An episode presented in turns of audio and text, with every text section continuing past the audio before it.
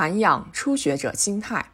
嫦娥五号任务获得圆满成功。一名参与者说：“带回的月壤钻取样品是我们献给祖国的最浪漫的礼物。探索更深更远的浩瀚太空，航天人永不止步。”前所未有的成功，永不止步的追求，折射出中国航天人的雄心壮志，同时也提醒我们，面对成绩不自满，时刻保持进取心，才能不断攀登新的高度，成就新的辉煌。心态决定状态，心态影响效果。有这样一种初学者心态，不因为暂时的成功而沾沾自喜，也不因为一时的平凡而碌碌无为。像新人入门一样，保持谦虚好学的态度和乐观开放的心胸，始终以新鲜感接纳新事物，保有初学者心态，一个人就能面对批评虚怀若谷，面对挫折勇往直前，面对成绩谦虚内敛。从一九七零年第一颗航天器东方红一号卫星发射升空开始，我国第一艘飞船、第一颗导航卫星、第一颗月球探测器、第一个空间实验室相继涌现。五十年时间，成功发射了三百个航天器。中国航天的发展历程，体现的正是一种不骄不躁、不断进取的初学者心态。涵养初学者心态，可以说正是求知明理、干事创业所必须的素质。中国工程院院士王泽山就是一位甘坐冷板凳却热衷于研究新学问的科技工作者。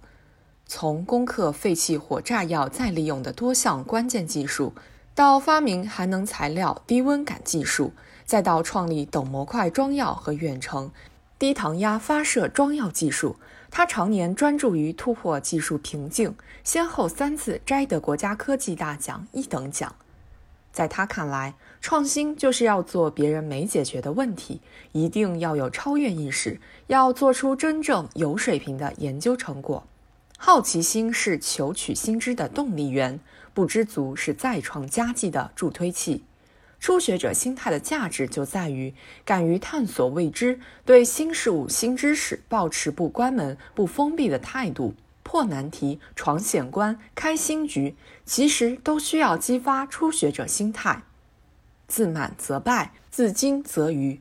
一个人毕竟耳目有限，思虑难周，听多了赞美夸奖之词，顺耳众听之语，就会难接受那些直接坦诚的恶恶之言。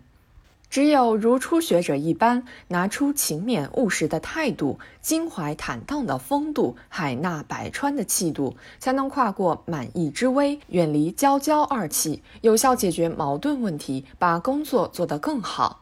焦裕禄说：“当工作感到没办法的时候，你就到群众中去问问群众，你就有办法了。”不摆架子，虚心向群众请教；不打官腔，耐心向基层问计，有助于匡正谬误、兼听广听、聚合人心和力量。这就是初学者心态的深厚力量。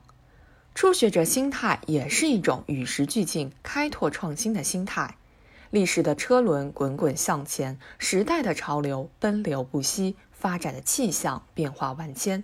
避免沦为落伍者，必须主动走出舒适地段，摆脱路径依赖，以积极求变来顺势应变，靠守正创新来行稳致远。比如，数学家吴文俊为了攻破研究难题，年近六十岁决定从头学习计算机语言。为改革者进，为创新者强。许多时候，经验主义可能麻痹开拓进取的雄心，惯性思维可能束缚创新创业的手脚。只有把每一次实践作为全新开始，才能不断闯新路、创新迹。能欣赏到最美风景的人，一定是那些持而不息的实干者。用初学者心态面对工作事业，定能不断进步，收获一个又一个成功。